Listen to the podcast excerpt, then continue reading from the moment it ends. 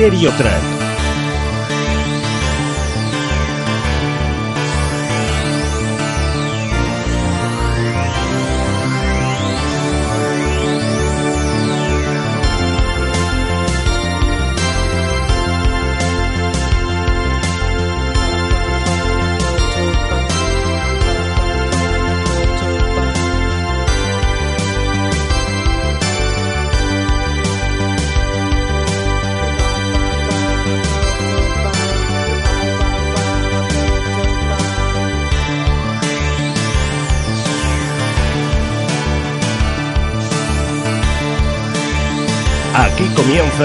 Criterio Track.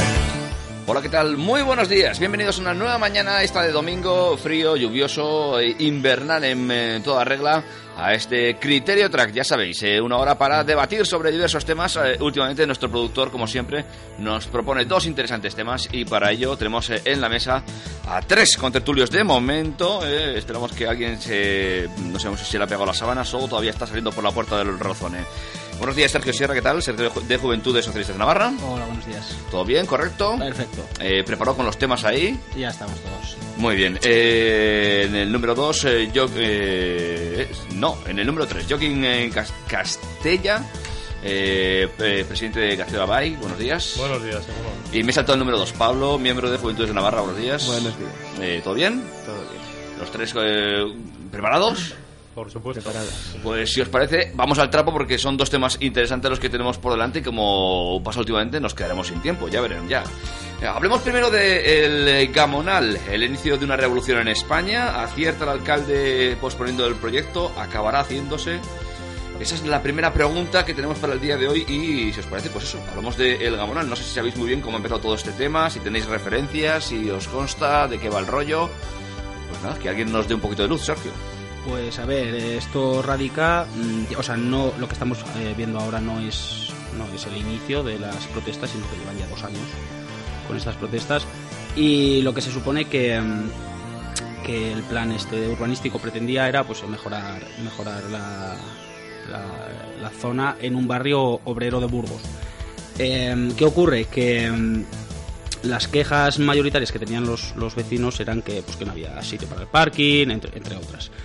Eh, este plan no hace más que seguir embargando al ayuntamiento y haciendo más grande el pufo que tiene ahora en Burgos, eh, el alcalde del Partido Popular, y no reduce ni el sitio ni el problema de- del parking y luego eh, elimina dos carriles. Actualmente hay dos carriles eh, en una dirección y otros dos en otra y pasarían a solo haber uno.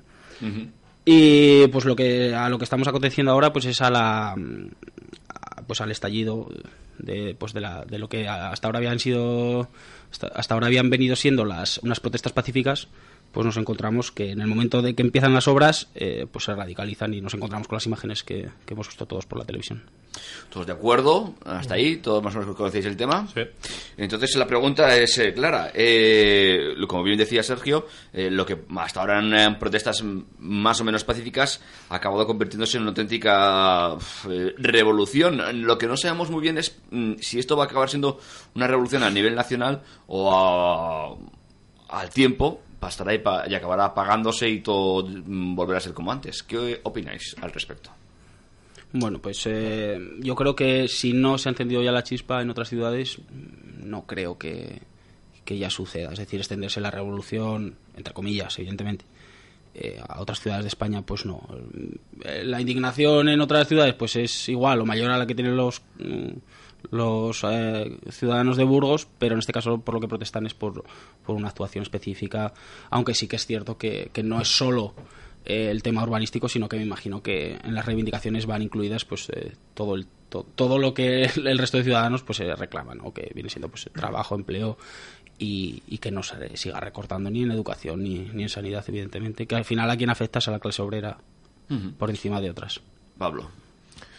Pues básicamente lo que ha dicho, pero simplemente quería recalcar además que todo esto se hizo sin un apoyo del, del pueblo, que es por lo que el pueblo protesta.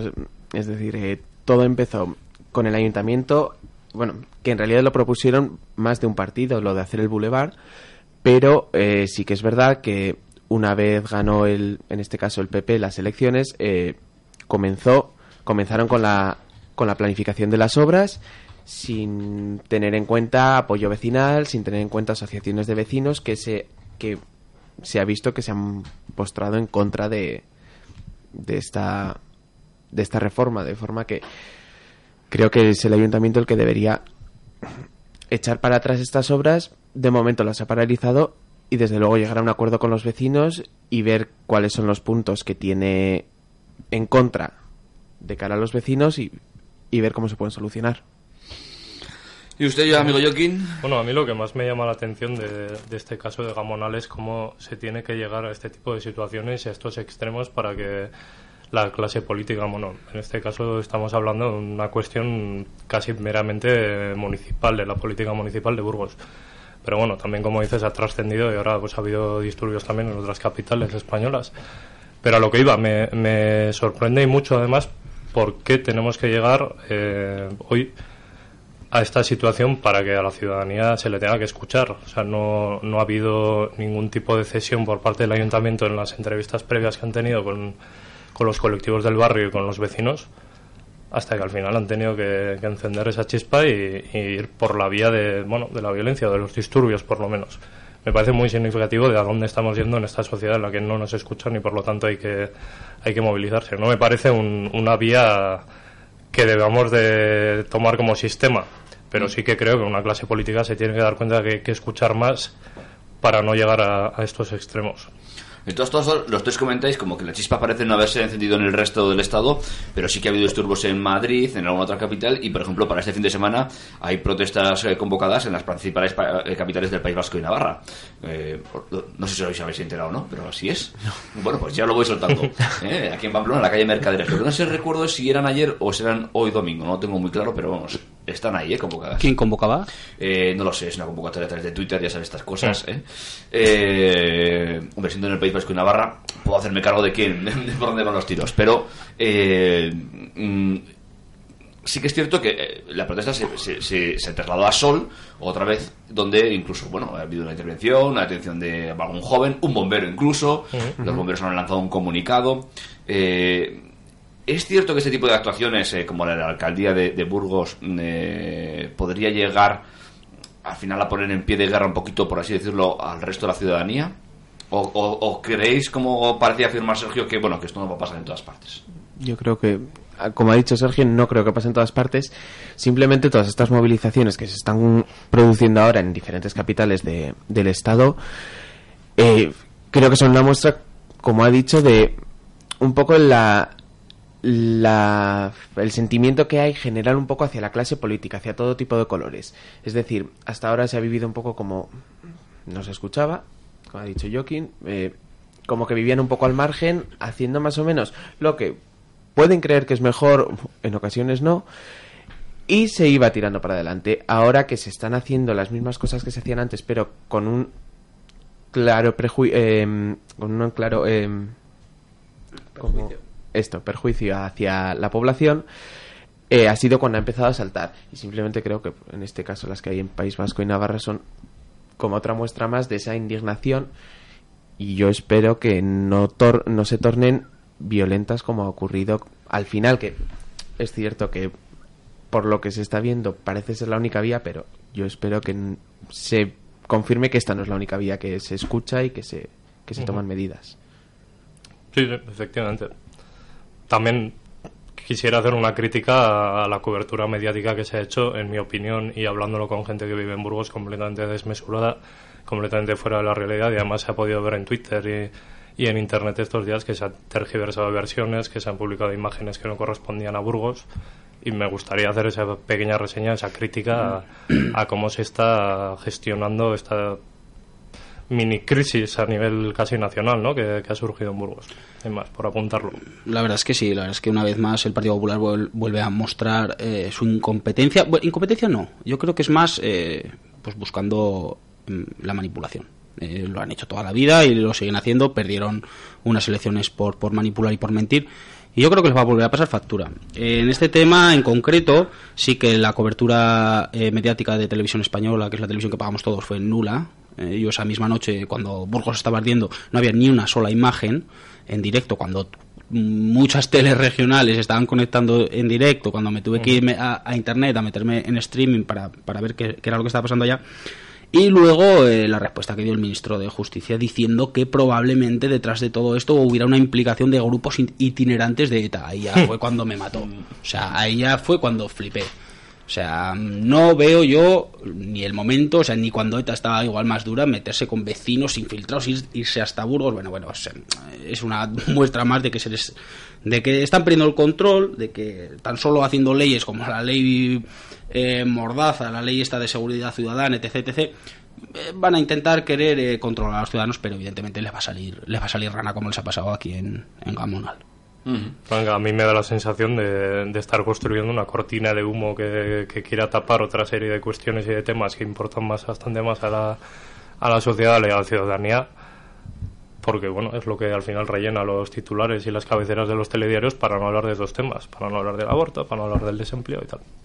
De todas formas, eh, mm, volviendo a Gamonal, Ah. mm, eh, ¿creéis que continuará adelante el proyecto? Que también nos lo preguntan por aquí. Eh, ¿Acierta el alcalde ahora mismo posponiendo ese proyecto? Porque de hecho el pasado viernes había un pleno eh, con manifestación i- i- incluida, por supuesto, donde el Ayuntamiento de Burgos eh, votaba por la continuidad de las obras, eso sí, con la mayoría del Partido Popular. El proyecto parece posponerse. El alcalde ha prometido reunirse con, eh, con, eh, los ciudadanos para, buscar una salida a esas obras. ¿Creéis que al final, eh, primero, acierta el alcalde posponiendo el proyecto o sería mejor anularlo y empezar de cero? Pues hombre, yo creo que, como he dicho antes, las protestas no nacen ayer, sino que llevan dos años. Eh, probablemente en la primera manifestación ya debiera de haberse puesto el alcalde manos a la obra y decir, ¿qué pasa? Que a los vecinos no les gusta lo que voy a hacer. Llega tarde, llega mal y bueno, me parece positivo que se quiera reunir con los, con los vecinos siempre y cuando acabe haciéndoles caso, porque realmente está modificando eh, donde ellos viven, porque probablemente el alcalde ya no viva. Y si eh, ya había prometido el alcalde una contratación o porque ya sabemos que todos estos rollos al final urbanísticos en, en este país lamentablemente como han acabado ¿eh? amiguismos eh, te doy te cedo pues que se busque la, la vida y si tiene que echar marcha atrás que recule todo lo que haga falta Totalmente de acuerdo. Es que básicamente es eso, eh, recular ante todo. No has contado con la con la con la con el favor vecinal, no has contado con el apoyo vecinal. Te ha salido el tiro por la culata hablando mal y pronto y vas a tener que hacer algo para arreglarlo. Llegar a un acuerdo, ver qué se puede hacer, si el problema son los aparcamientos, habilitar otras zonas del mismo, en el mismo barrio que les permitan aparcar, no lo sé, pero si no quieren, ellos son donde viven y tratar de llegar siempre a acuerdos. Yo la verdad es no, no sabría qué decir. Soy bastante escéptico con, lo que, con que se pueda llegar a un acuerdo con la ciudadanía, teniendo en cuenta que esto dependerá y, y tendrá también enlaces con unos intereses económicos muy concretos. Se ha hablado de este señor, de, de Méndez... Pozo. Méndez, Méndez No, Pozo. eh, Méndez Pozo, eso es. Y, y los intereses económicos y las los clientelismos que pueden existir en, al respecto, yo sinceramente creo que se acabará haciendo de alguna manera u otra, pero sí que me gustaría que existiera ese diálogo con la ciudadanía. Me pareció muy bonito el gesto del otro día del alcalde, que, bueno, pues, tristemente el viernes lo echó para atrás, en el que decía algo así como que por encima estaban los ciudadanos que cualquier garaje o cualquier obra, ¿no? Era una frase de ese estilo. Por cierto, me hubiera encantado que se hubiera escenificado algo parecido en 2002 o en la Plaza del Castillo, ¿verdad? Que no fue así, pero bueno. Yo creo que al final responde a una serie de intereses económicos y políticos que estamos acostumbrados a que al final pesen bastante más que, que la movilización ciudadana y que, que la opinión de los vecinos. De todas formas, eh, Joaquín tuvo apuestas pues porque la obra continuará y se acabará terminando tal y como está proyectada. Mm, Sí, me gustaría no apostar por ello, pero sinceramente creo que, que terminará siendo así. Espero que no, pero ¿Y usted, Pablo? Yo creo que se continuará, pero me gustaría que fuese con un acuerdo llegado al cien- o sea, llevado al 100% en común por ambos por ambas partes. Porque bueno, si se ha hecho, espero que sea porque va a suponer algún tipo de beneficio, no sé cuál, pero espero que si se ha hecho llegue a suponer algún tipo de beneficio para el para el pueblo, para la gente que vive ahí. Y en ese caso estaría bien que se llegase a un acuerdo del 100%. Eh, Sergio, ¿tú qué opinas? ¿Será o no será la obra?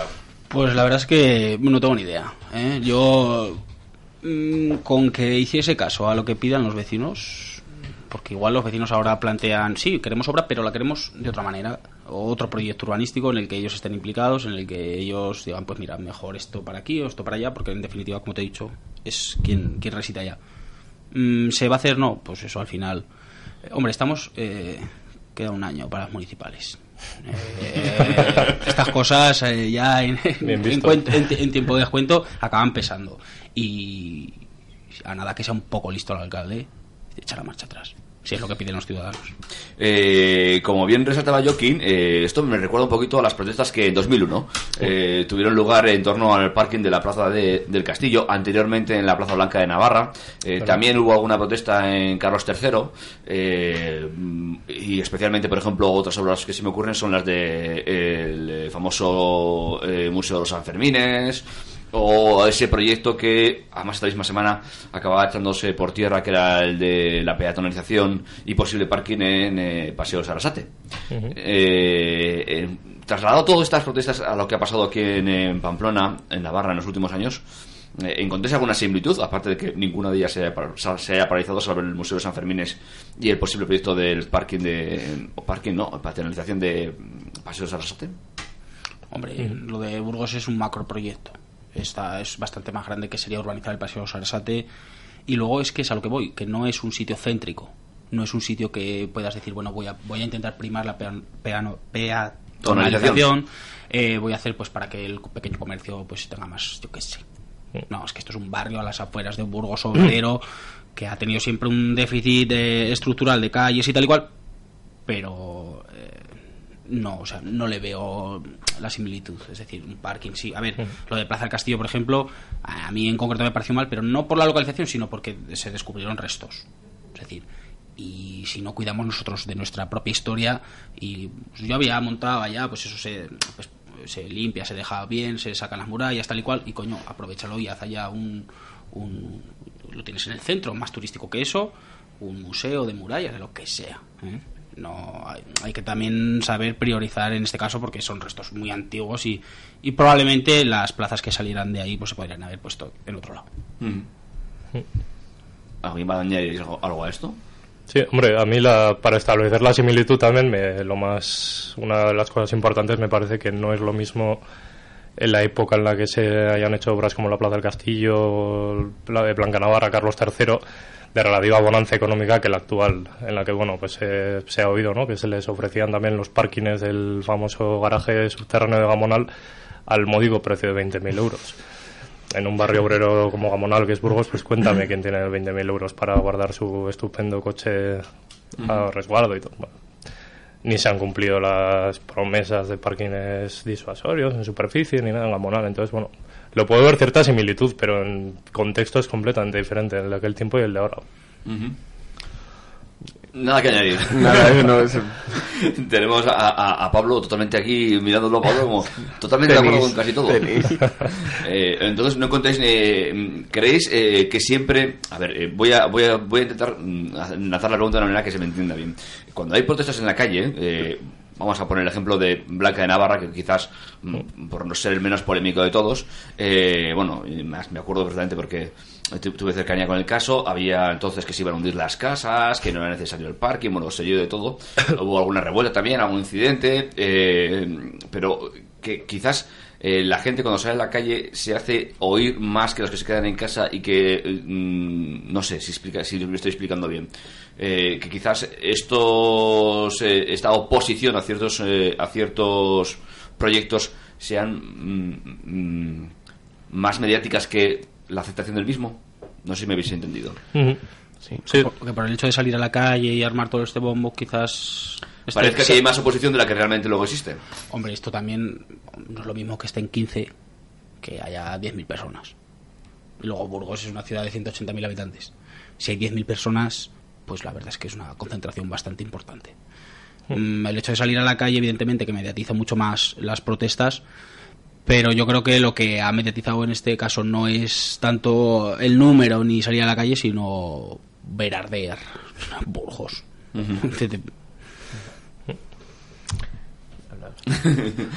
No, completamente de acuerdo con, con Sergio, pero yo creo que siempre tiene que primar un concepto básico que es que al final los barrios y las calles son de los propios vecinos. Me parece que es completamente fuera de, ese respeto también ciudadano que se le debe a, a, los vecinos el imponérsele una serie de obras que les afectan directamente. Sobre todo cuando, como en el caso de Gamonal, es una zona alejada del centro que sobre todo estas zonas alejadas del centro pertenecen mucho más a los propios vecinos. Entonces, bueno, pero a lo que iba, es que me estoy yendo también. eh, el hecho de que los vecinos salgan a la calle y, y, que lo mediaticen más y que parece que tengan más publicidad de la que tienen, no, yo creo que tiene la publicidad que se le debe, que probablemente sea la propia que se merecen los vecinos, los que realmente están, eh, sienten eh, y sufren y padecen en, en propias carnes lo que implica esa obra. Entonces, bueno, al final la cosa es quién realmente protesta porque le toca y quién se solidariza con ellos. Entonces, bueno, la mediatización de esto me parece hasta necesaria, siempre que se haga con términos honrados y como no como hemos comentado antes, en los que se ha tergiversado y se ha, se ha contado otra historia diferente a la que ha debido ser realmente. Yo no la he visto, vaya. Uh -huh. eh, yo, hombre, respecto de lo que has dicho de la mediatización, lo que yo le he entendido un poco a David es que muchas veces eh, es, en una, por ejemplo, en Pamplona en concreto, bueno, Blanca Navarra a mí me pilló muy, muy pequeño. O sea, yo no recuerdo la peatonalización de Blanca Navarra o la, el parking de Blanca Navarra, yo lo, recuerdo siempre hecho. Eh, pero bueno, a lo que me refiero es que igual eh, tienes una movilización de 2.000 personas, pero la, la duda es las otras 198.000 que hay apoyan la movilización y no se han movilizado porque estaban muy a gusto en el sofá o no la apoyan y como no hay una movilización a, a favor de la eh, de la del parking se han quedado en casa porque no existe esa movilización es lo que he entendido no sé si quería decir sí, sí, eso sí. entonces en el caso de Burgos ha quedado un poco patente de que sí es verdad que hay una gran mayoría en contra del del del de, boulevard. del boulevard en el caso de lo que se produjo aquí con Blanca Navarra, el Paseo, Paseo Sarasate, no, Plaza del Castillo, no sé si fue así, ya digo que a mí me pilló bastante pequeño, entonces tampoco tampoco tengo un recuerdo muy muy vivo. Vale. Eh, no sé si hay que añadir algo más sobre. ¿Creéis que eh, los intereses eh, económicos de una ciudad como Burgos, con Gregorio eh, Méndez Pozo, que ha sido por aquí al paso, eh, la calidad del Partido Popular durante años y años, eh, tienen algo que ver con estos proyectos que hay mucho más detrás, que nos estamos perdiendo y que la ciudadanía se, se pierde? Sí. Porque hay que tener en cuenta que Burgos. Habría que ver eh, cómo está actualmente en cuanto a situación de paro económico, sin un desarrollo estupendo ni muchísimo menos desde hace muchísimos años. Pues hombre, eh, hablando del Partido Popular, yo creo que a estas alturas ya es evidente las conexiones que han tenido y tienen eh, con las grandes constructoras de este país. Se han estado financiando ilegalmente. Mm, con dinero que venía... Presuntamente todavía. Hombre, es- presuntamente para los jueces la policía dice, dice que es cierto.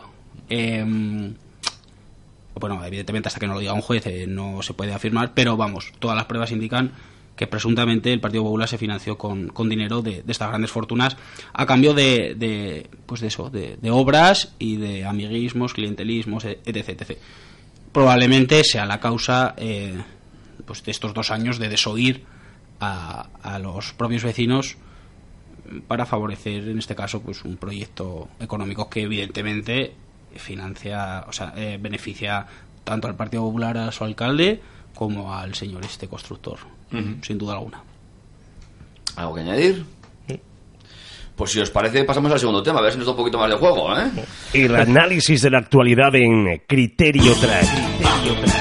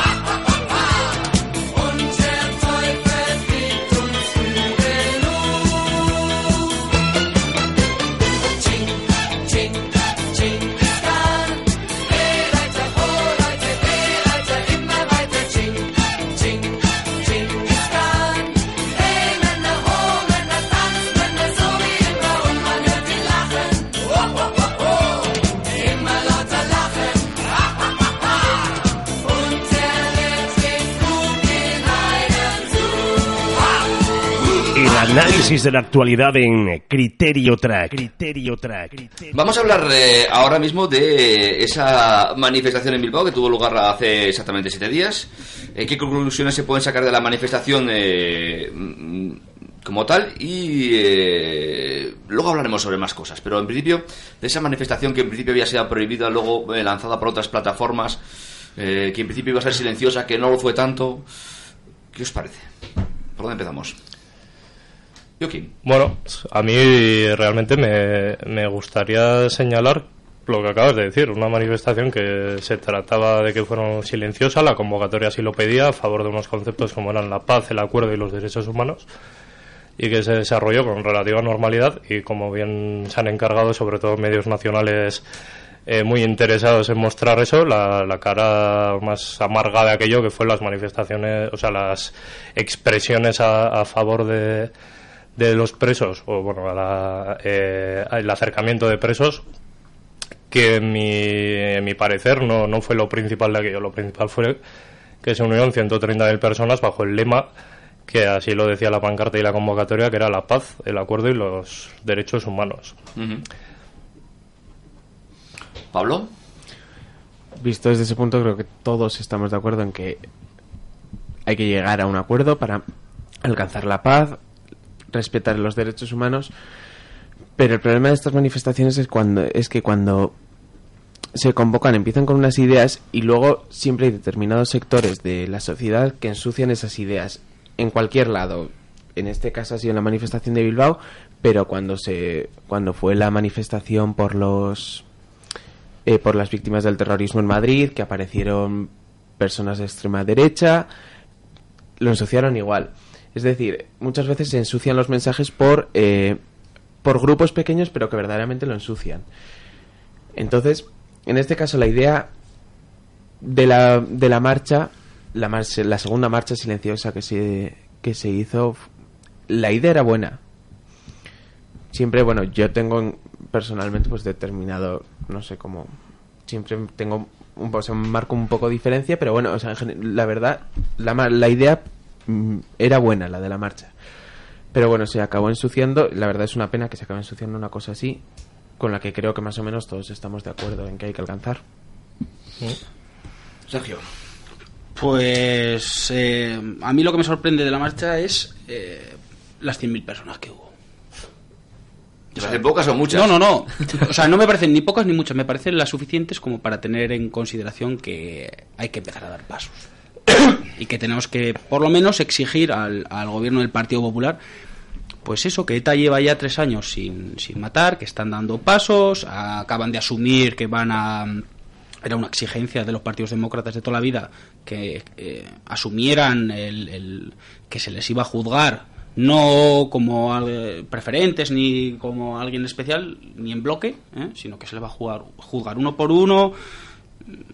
Han dado visos de que, que aceptan la- el código penal vigente, es decir, han dado pasos. Eh, muchos presos de los que están aún en las cárceles, eh, si no la mayoría, eh, ya se han desvinculado completamente, han pedido perdón, no todos. Eh, sí que es cierto que el siguiente paso es que ETA se empieza a desarmar, pero evidentemente esto es un juego de dos. Está el Estado y está, y está ETA. Eh, ETA ha dado pasos. Yo, yo soy de los que de los que desde ya exige al gobierno de Mariano Rajoy que empiece a dar pasos. Y si hay que acercar a los presos a Euskadi, hay que acercar a los presos a Euskadi. Es que no hay más. Eh, hace poco, hace dos meses, eh, tiraron la doctrina Parot.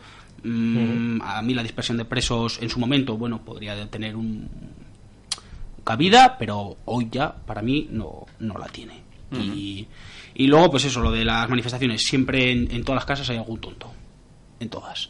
Y, eh, en una manifestación de 100.000 personas, evidentemente los grupos más radicales quizás eh, se hicieron notar más de lo que debieran. Pero lo mismo pasa aquí, pasó en, en Madrid eh, con, con la. con- como comentaba el compañero de UPN, y ha pasado en todos los lados. Es decir, en Madrid iban con los pollos y con el brazo en alto, Ujú. y aquí pues estaban los cuatro tontos mm, pidiendo pidiendo otras cosas que no iban en consonancia con el 99% de la gente que estaba allá. Y luego lo que decía Joaquín, eh, el eco mediático que tienen algunos medios de comunicación para con este tema, y más fuera de Euskadi y de Navarra, que realmente ni han vivido, ni han sufrido, ni han padecido, ni saben, más que lo que quieren, el mensaje que quieren colar, demonizar a, a 100.000 personas y decir que 100.000 personas son ETA, pues a estas alturas ya no se lo cree ni, Dios. Lo mismo que hablaba antes de Gamona de estos grupos itinerantes, no, a ver, ya se les ha ido la olla por completo. Es una baza que han tenido toda la vida el Partido Popular, es un granero de votos. Lo que pasa, pues que ese granero pues, eh, está desapareciendo. Entonces tienen que empezar a dar pasos desde ya. Eh, y esto también se lo trasladaba el otro día al resto de compañeros de las Juventudes Socialistas de España en un comité federal que tuvimos en Madrid, que tenemos que exigir ya a- al Partido Popular que, que se acabó. Se acabó ya, que es cierto que ETA tiene que dejar las armas, pero que el gobierno tiene que empezar a dar pasos ya. Este conflicto se tiene que acabar ya. Eh, ¿Os parece bien la convocatoria? Porque la convocatoria venía de atrás. A última hora lo que hace el juez es tumbar la convocatoria, pero eh, el Partido Nacionalista Vasco y H. Bildu la, remo- la remodelan, la, la vuelven a lanzar a la calle, eh, aún a riesgo, porque yo creo que eh, es- estaba claro la cabida de posibles eh, bueno, salidas de tiesto, por decirlo así, vamos a dejarlo ahí. Eh, pero ¿creéis que apostaron eh, el Partido Nacionalista Vasco y Bildu en su momento por, por una convocatoria correcta? No sé entendido la pregunta o no. Yo considero que lo que no tenían que haber hecho ya desde el principio es ilegalizarla. Porque estas manifestaciones eh, las ha habido siempre. Toda la historia. Y no este tipo de manifestaciones, porque si cogemos eh, una manifestación del año 82, vivas a ETA, gora ETA militarra, etc, etc, etc. Y entonces, pues, pues, no se ilegalizaban. Ahora, y eso que, que no tiene nada que ver con este tipo de manifestación, ¿eh?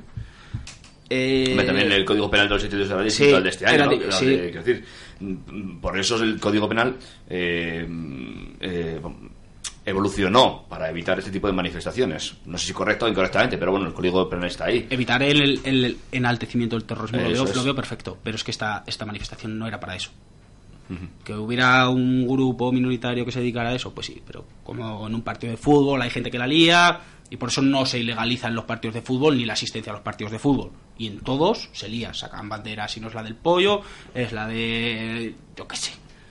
Mm, Es una, es una ocasión, eh, estamos en un tiempo excepcional en el que tenemos que aprovechar para dar salida a esto y evidentemente no se puede ir eh, hay que ser más transigente es decir tanto eh, le está costando a la izquierda Berchale apaciguar a esa clase minoritaria que aún sigue ladrando eh, a él les está costando sudor sangre y lágrimas eh, porque esta gente lo que quieren hacer es dar un paso como, como es el que han dado por ser de- más demócratas por, por, pues por romper con lo que eran antes pero eh, el, el resto tenemos que hacer lo mismo tenemos que tener un poco de, de altura de miras. Pablo. A ver, pues respecto de la primera ilegalización que se produjo, según he estuve leyendo ayer a la noche un poco, eh, lo que llegué a entender, tampoco entiendo mucho de derecho, es decir, lo justo, eh, entendí un poco que esta ilegalización se produjo porque la primera convocatoria fue eh, realizada por ya aquí es cuando puedo meter la pata hasta el fondo porque no tengo ni idea, eh, por un grupo afín a uno que había estado ilegalizado o que estaba ilegalizado y por el cual se prohibían las, Las manifestaciones. las manifestaciones convocadas Es por correcto. este. Quien convocaba era tantas, tantas, ¿no? Tantas, sí. Gota a gota que vienen de Herrera. Herrera, eso Sí, es. pues que Herrera es otro error. Claro. A mi juicio es otro error. El problema, entonces, bueno, la primera ilegalización, no sé si fue ju- justa. Yo entiendo que si, o sea, que si las leyes marcan que eh, se- todas, las todas las actividades por parte de RIRA deben ser ilegalizadas, o pues, lo que marque la ley, está bien ilegalizada.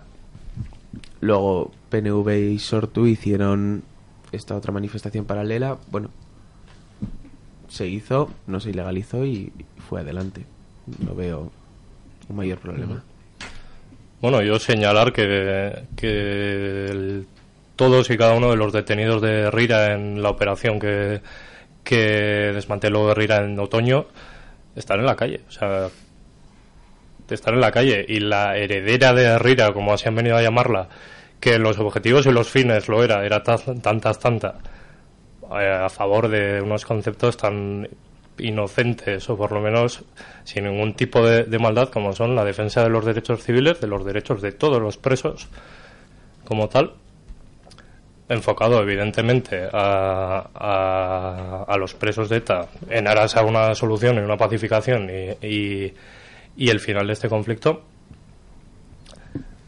me parece francamente que es poner palos en las ruedas al final de al final de este conflicto. El hecho de que Luis Velasco eh, ilegalice una manifestación que se venía eh, celebrándose en los últimos años en enero sin interrupción.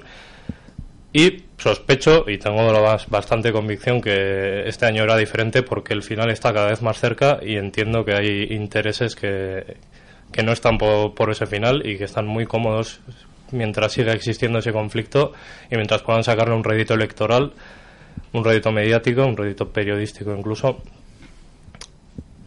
La respuesta del PNV y, y Sortu, Euskal Herria Bildu, me parece que es un toque de atención, una llamada en toda regla para decir que la sociedad vasca sí está por la pacificación, sí está por los derechos humanos y sí está por la por el acuerdo para llegar al final, para poder solucionar las heridas que parece que ya van camino de, de cerrarse y que había que hacerlo. Eso sí, me parece que ha sido una situación terriblemente excepcional que costará mucho volver a repetirlo, ¿no?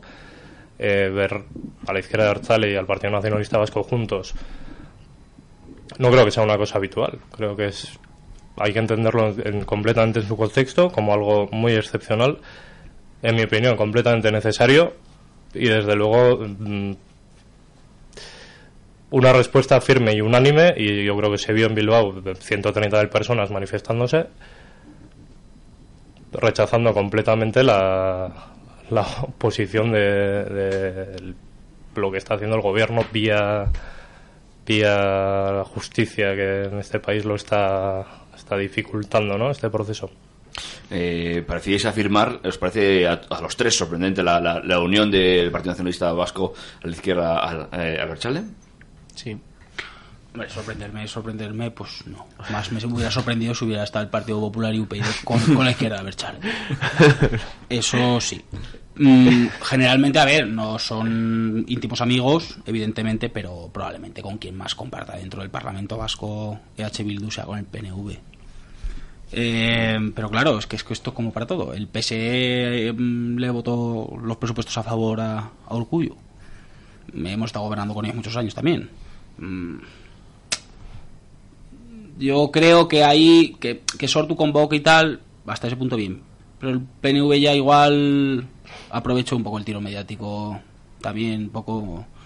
Pero bueno, mm, lo que importa realmente es que se hizo, que fue pacífica y que, que esto, esto, como decía Joaquín, esto está a punto, está, ya los- son los últimos coletazos, es decir, falta la voluntad de- del gobierno central y empezar a cerrar flecos y empezar a, a ser un país que demuestre que, que está a la altura. Eh, Otros países mm, han llegado a acuerdos y han finalizado el terrorismo. Dime, Sergio. Eh, Pablo. Pablo, perdón. Eh, a, a mí sí que me... Porque hay una cosa que sí que se dice mucho, lo de poner... La justicia pone trabas a la paz. Eh, justo fue ese mismo día, el mismo domingo o el sábado, que se, se- hubo detenciones de...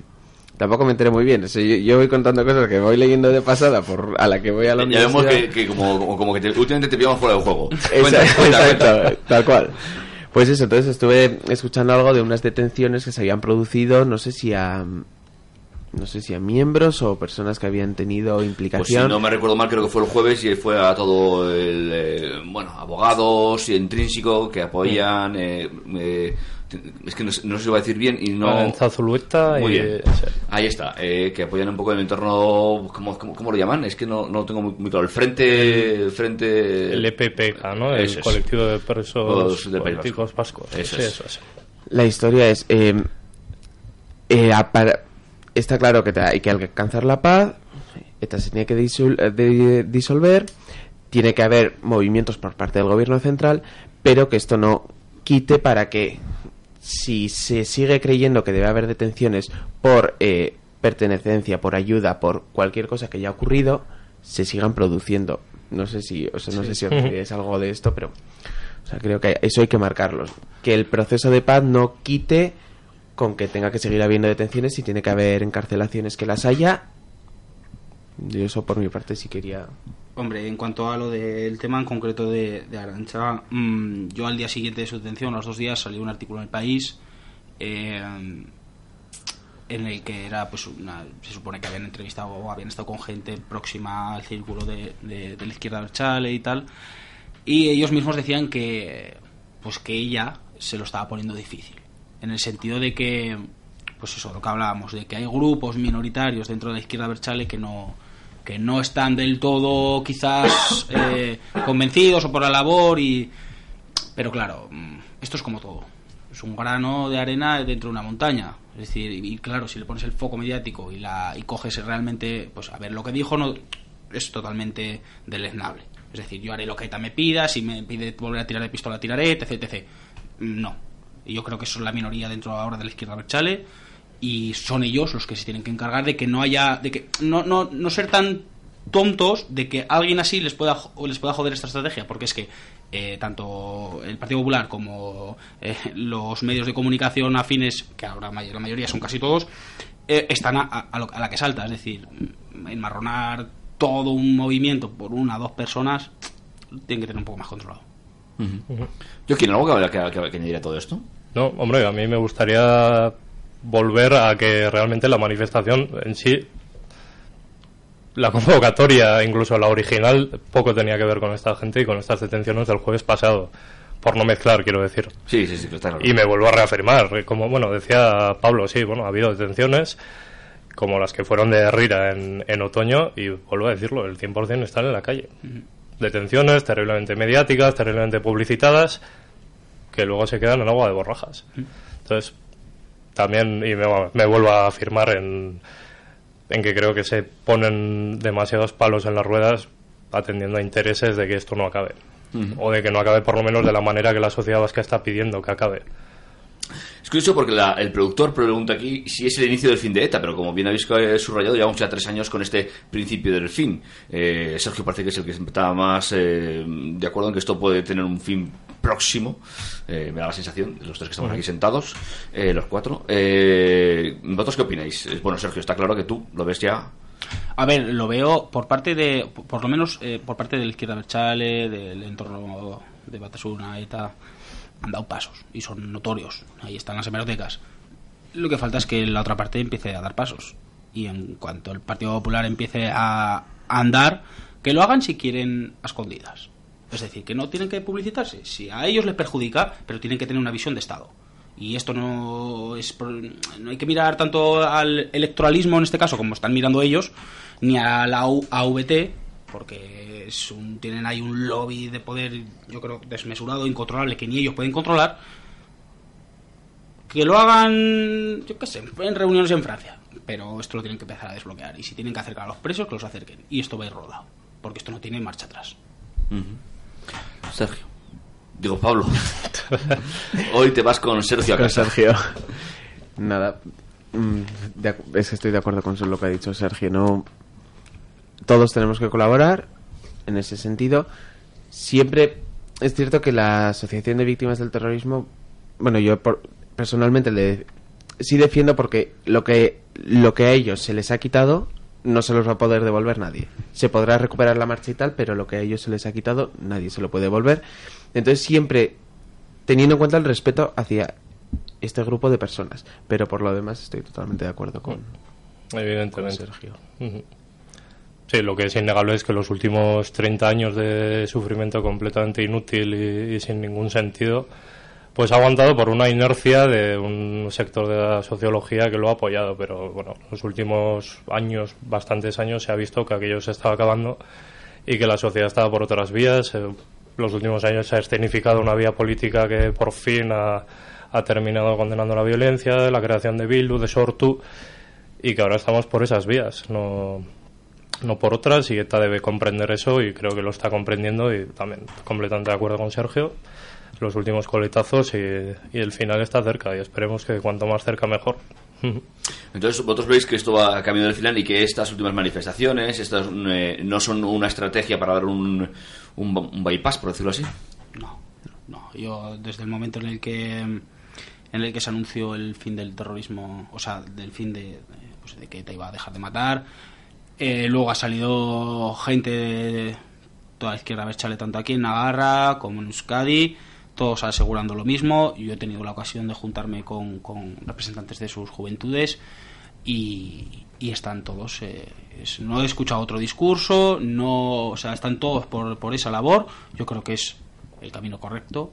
Yo creo que ya no tienen ese apoyo sociológico que, que- que habían tenido hasta hasta bueno, yo creo que el punto de inflexión lo marca eh, el asesinato de Miguel Ángel Blanco.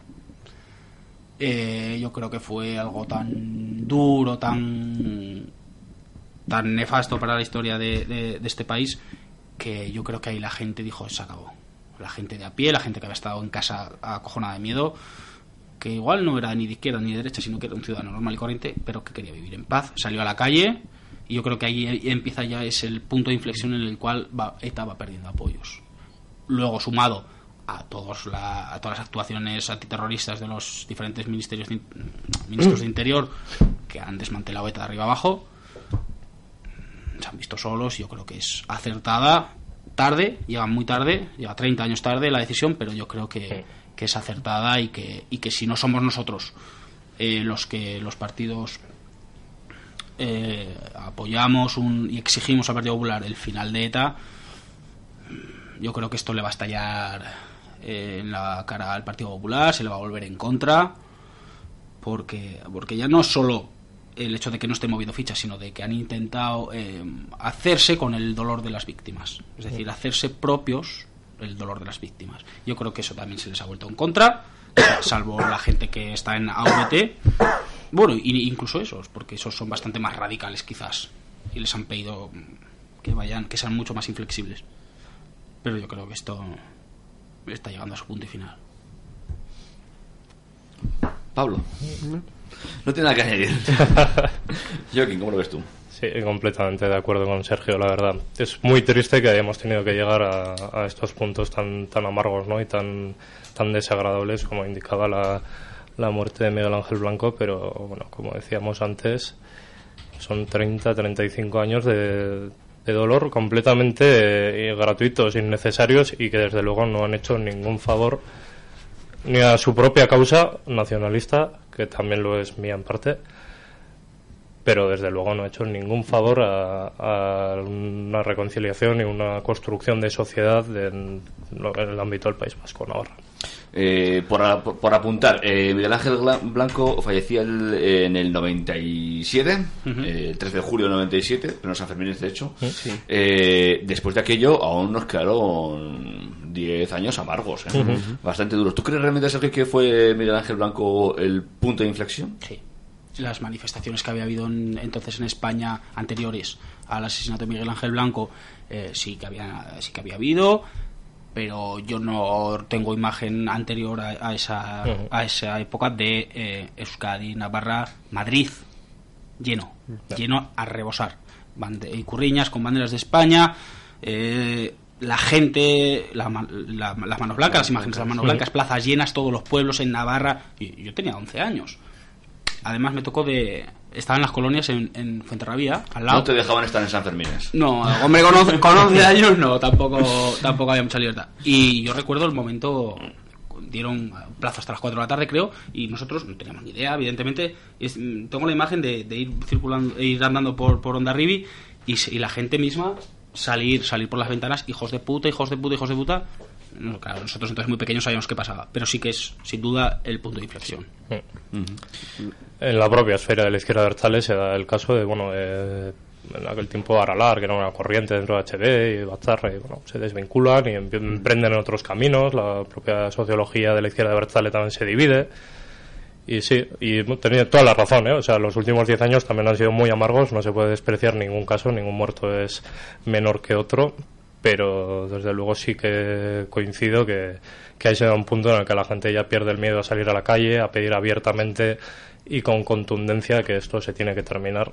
Y pues desgraciadamente no duró un año, sino ha durado 15 o 17, o cuántos han sido. Bueno, ya veremos lo que nos queda. Y lo que nos queda que... Voy a apuntar, eh, sin más. Cuanto menos mejor, eso es. Eh, Pablo, Yo, pues eso, es que me acuerdo también, yo me acuerdo perfectamente de estar cuando le asesinaron, cuando salió la noticia de que le habían asesinado, yo estaba cenando en casa de unos amigos de mis padres, tal, y bajó mi tía, que le habían matado, tal, y- y- diciendo, pero burradas, yo tenía siete años, y tú tenías, no sé, ocho, nueve, no sé cuántos tendrían.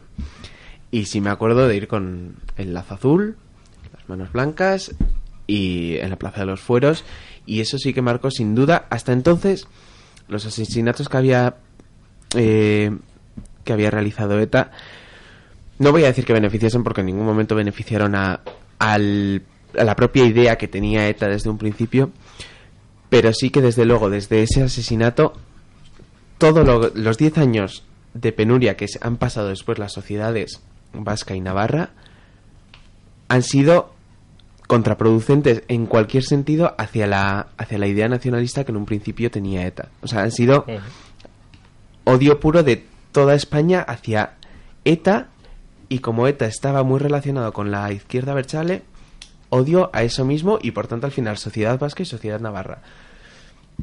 Cosa que al final la o sea, ETA ha perjudicado a todo lo, lo que somos aquí. ¿creéis, por razón la última pregunta, ¿creéis que manifestaciones como la llevada a cabo en Bilbao, y así volvemos al tema, eh, no terminan de calar en la sociedad en el resto de España porque el mensaje no termina de llegar correctamente? Es decir, igual que lo que bien decías, que tú ahora mismo, eh, Pablo, que cada asesinato de, de- de ETA marcaba un odio hacia ETA. Por consiguiente, Izquierda Abertzale, por consiguiente, incluso País Vasco y Navarra, eh, ¿creéis que no, no terminan de, de- de, mm, eh, hacer realista ese mensaje? Que, la, so- que parte de la sociedad española no termina de creerse estos mensajes. Desde luego. Sí. Mm, yo creo que en este en, en este en estos temas es mm, va a costar más eliminar el prejuicio a lo que suene vasco que, que- que probablemente se desarmará ETA estaremos vi- conviviendo al final eh, en paz y pasarán los años y habrá gente en este país que, que siga demonizando a todo lo que a lo que suene vasco. Por ponerte dos ejemplos. Eh, compañeros míos de, de, de, de Juventud Socialistas de Andalucía, eh, discutía yo con ellos, me, me- bueno, me hicieron, me hicieron llegar que eh, es, es- otro rollo, pero viene a colación, ¿eh? que Pachi López no podría ser nunca secretario general del Partido Socialista porque es vasco y suena vasco. Que cómo íbamos a venderle a los a los afiliados de Córdoba a tal eh, que, que, un vasco iba.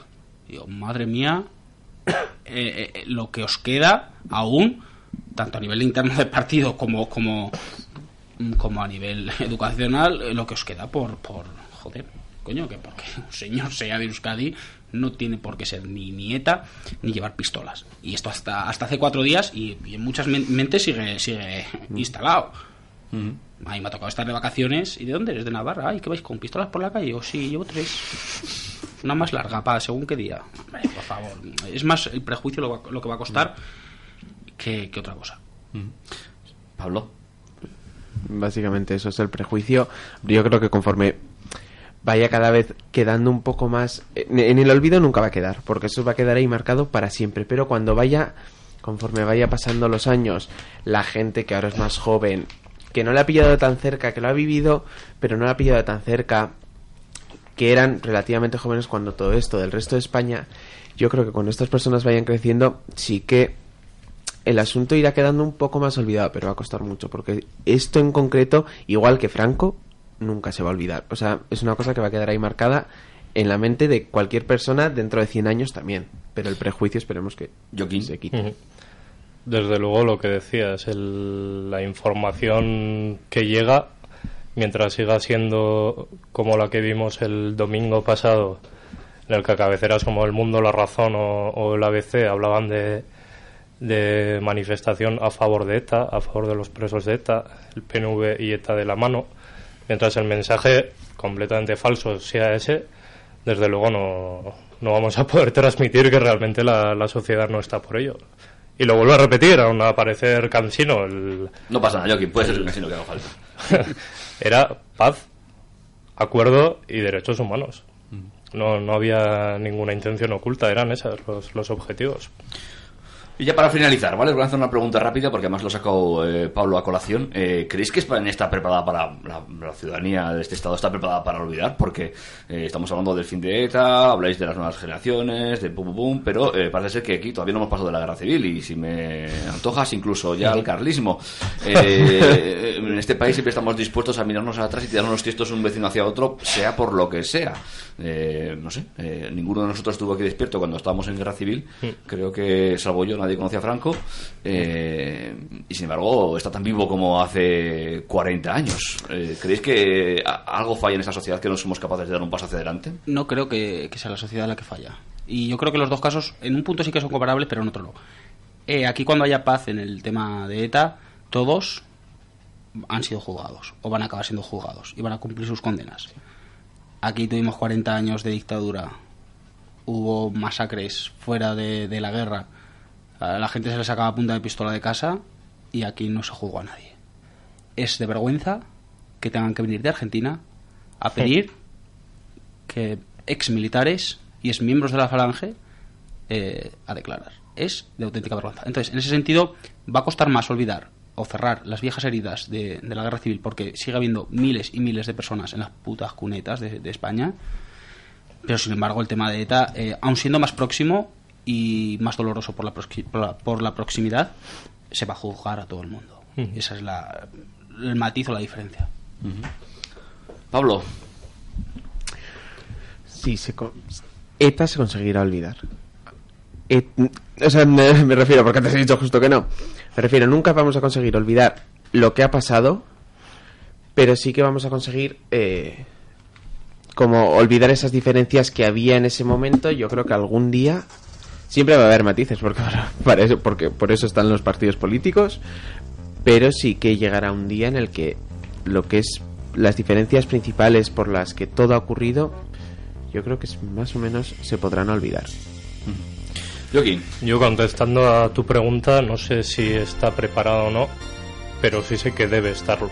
Y hay que nosotros desde, desde los partidos políticos debemos de incitar a estar preparados y hacer comprender que es necesario el perdonar y el olvidar. Me, mira, me quedo con una frase, he dicho perdonar, pero la guerra civil también, una, una señora, es una frase conocida eh, acerca de la guerra civil y da igual de qué bando fuera.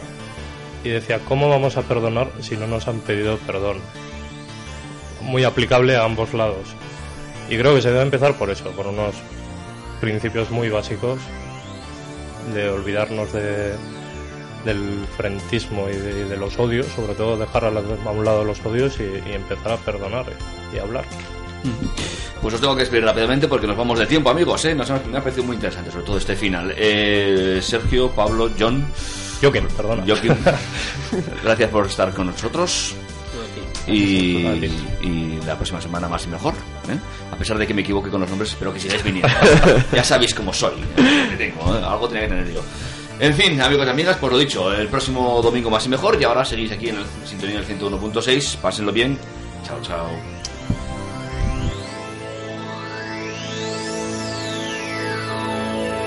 Criterio Track.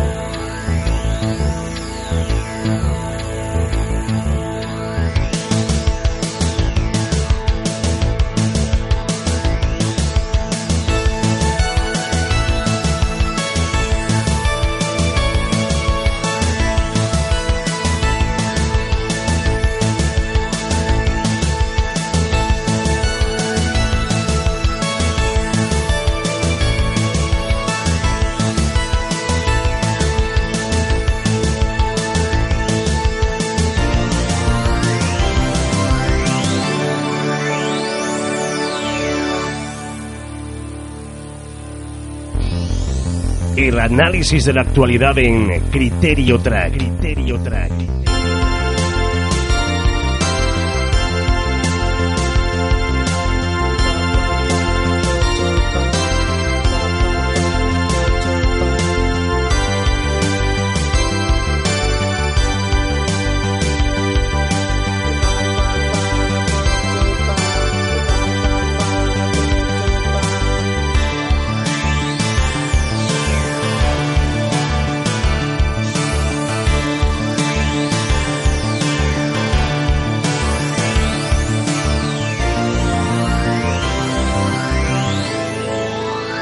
Criterio Track.